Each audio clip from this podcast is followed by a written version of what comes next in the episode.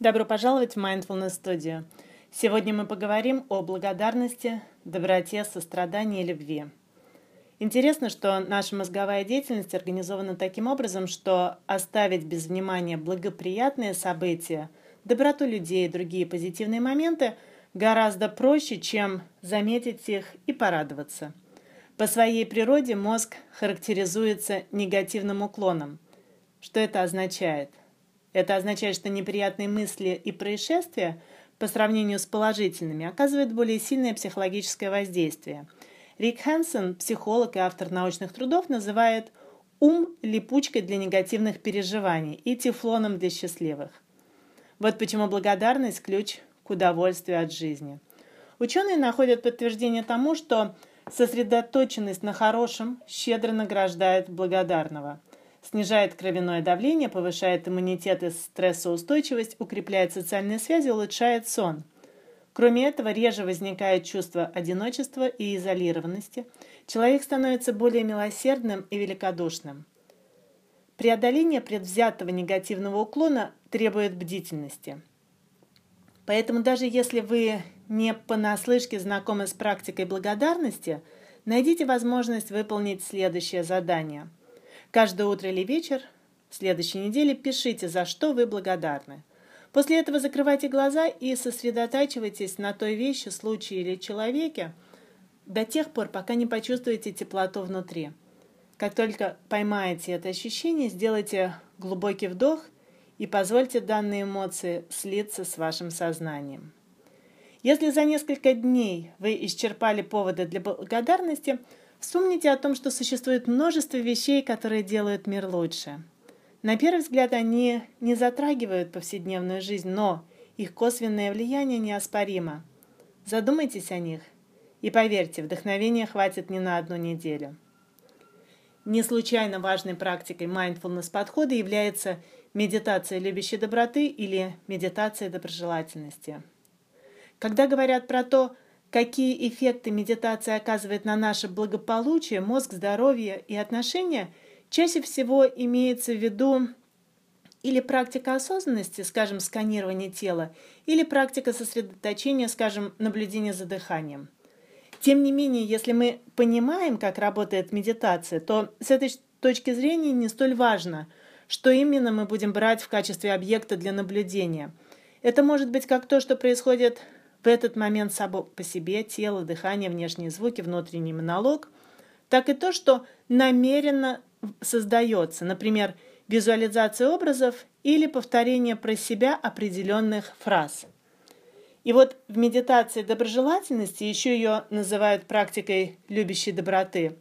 В отличие от практик осознанности или сосредоточения, чаще всего используется или проговаривание определенных фраз, например, – пусть он или она будет счастлив и свободен от страданий. Или используется еще визуализация определенных позитивных образов. Например, практикующий может представлять, как лучи света и любви распространяются от него ко всем людям, охватывая весь земной шар. Итак, что же говорит нам наука про медитацию доброжелательности? Доктор наук Эмма Сеппала, научный директор Центра исследования сострадания и альтруизма Университета Стэнфорда, частый автор таких ведущих изданий, как Гарвард Бизнес Ревью, Психология сегодня, у себя в блоге составила очень хорошую подборку из 18 научных исследований эффектов практики доброжелательности. А, я расскажу только о некоторых. Итак, оказывается, Практика доброжелательности или медитация любящей доброты повышает количество позитивных эмоций и снижает количество негативных. В важном исследовании Барбары Фредриксон и ее коллег было обнаружено, что практика медитации дружелюбия в течение семи недель повышала ощущение любви, радости, цельности, благодарности, гордости, надежды, интереса и благоговения – эти позитивные эмоции впоследствии влияли на широкий спектр персональных ресурсов, таких как осознанность, цель и смысл жизни, социальная поддержка, снижение болезненных симптомов и тому подобное, что в свою очередь предсказывало повышение удовлетворения от жизни и снижало симптомы депрессии. Еще одно интересное исследование говорит о том, что регулярное занятие практикой доброты, медитацией любящей доброты снижает силу мигрений. Это исследование проводили профессор, профессор Тоннели с коллегами, и было продемонстрировано достаточно быстрый эффект короткой интервенции с помощью медитации доброжелательности. А, следующее – это снижение симптомов хронической боли. Дальше есть ряд интересных исследований, которые говорят о том, как медитация доброжелательности способствует снижению симптомов посттравматического стрессового расстройства.